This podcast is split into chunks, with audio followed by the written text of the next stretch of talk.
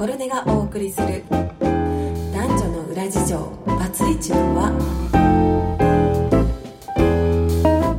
男女の裏事情。バツイチの輪。この番組は30歳から前向きな女性を応援するサイト。心根がお送りする。男女に起こるいろいろなテーマをお伝えしている番組です。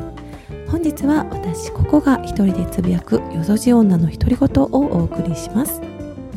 えー、同年代の方が少しでも元気になっちゃう情報やちょっと一緒に考えたいテーマを取り上げてお話をさせていただいています。ということで早速今日も始まりました。えっ、とですね、今日はお伝えしたいなと思ったのはですね、えー、何か今までずっとできなかったことのやり方を変えてみるということをちょっとお伝えしたいなと思います。えー、つまり、えー、効果的なね、時間の使い方をしているかどうかということなんですけれども、えー、例えば、え私の場合はですね、今ちょうど2019年12月になりましたので、え2020年どういうふうに過ごしていこうかなっていうのを、まあ、よく一人で考えてはいるんですけれども、うんと、決めたことがありまして、え来年はですね、まあ、一週間7日あるんですけれど、お仕事をするに日にちを、えー、全く半分にしようということで、えー、決めたわけですね。で、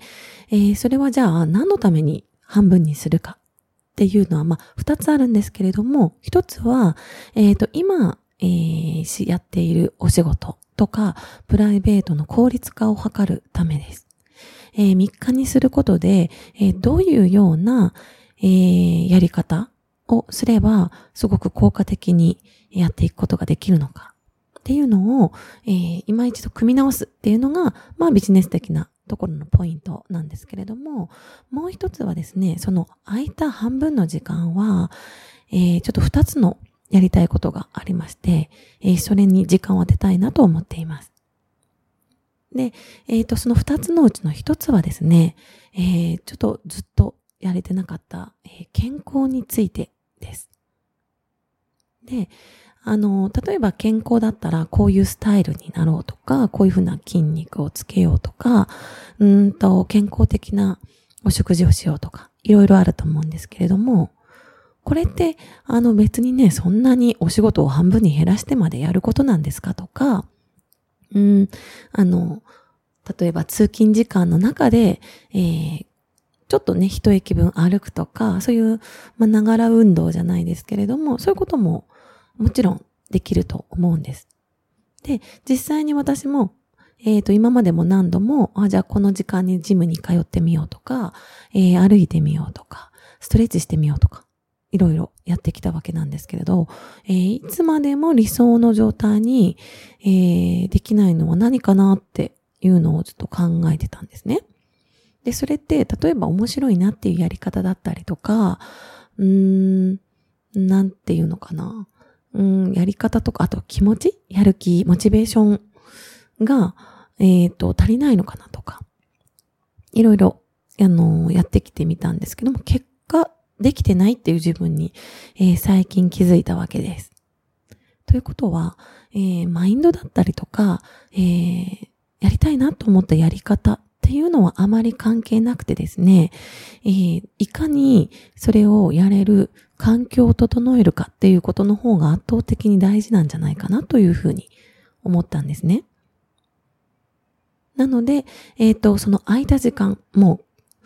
う、しっかり時間を取るって感じですね。1日30分ストレッチしてみようとか、えー、1日ちょっとだけこうしてみて毎日続けてみようという、えー、やり方ではなくてですね、もうしっかりとやる。やりきるっていうのを、ある一定期間、だらだらやるっていうのもまた難しいと思うので、ある一定期間しっかりとやりきる。で、やりきった後、実際にそれがどういうふうな、まあ、効果があるのかっていうのを、まあ、検証していくじゃないですけど、それをね、あの、来年チャレンジしてみようかなと思います。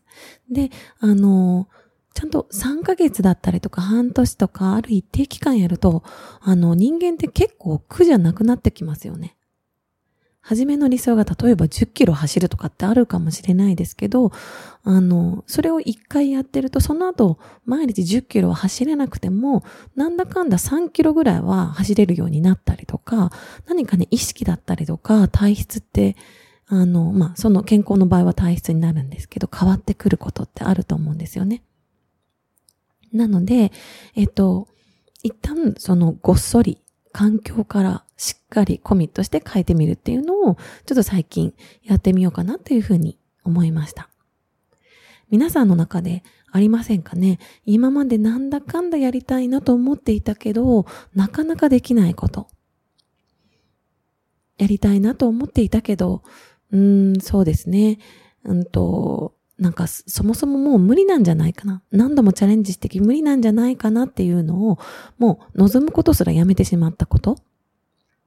本当は何々したいんだよねっていう、えー、文章の頭に本当はってつけてしまうような望みみたいなもの。一度そういうのを思い出していただいて、じゃあ過去にどうして失敗してたのかっていうのを、えー、考えてみると、えー、これからもしその望みにチャレンジしてみるんであれば、今までやったことのないやり方で何か一個やってみようっていうふうに決めてみるのも、この12月のこの時期に、えー、とてもいいんじゃないかなと思いましたので、えー、このよそじ女の独り言でご紹介させていただきました。いかがだったでしょうか、えー、番組を聞いていただいてね、この番組に少しでも何かこう考えるきっかけになったという方が、えー、いらっしゃれば嬉しいです。えー、そして何か聞いていただいて前向きに、えやりたい、新しく始めたいと思った方は、ぜひ、えー、この紹介文のリンクか、えー、ココルネという、えー、ひらがなでネットで検索していただいて、サイトココルネでいろいろなコラム、専門家のコラムや、え、自分に合ったサービスを見つけていただけると嬉しいです。え、ではでは、男女のラジオバツイチのは、え、今回も次回もお楽しみにということでお聴きいただいてありがとうございました。今日も素敵な一日をお過ごしください。パシン、ボンジョルネ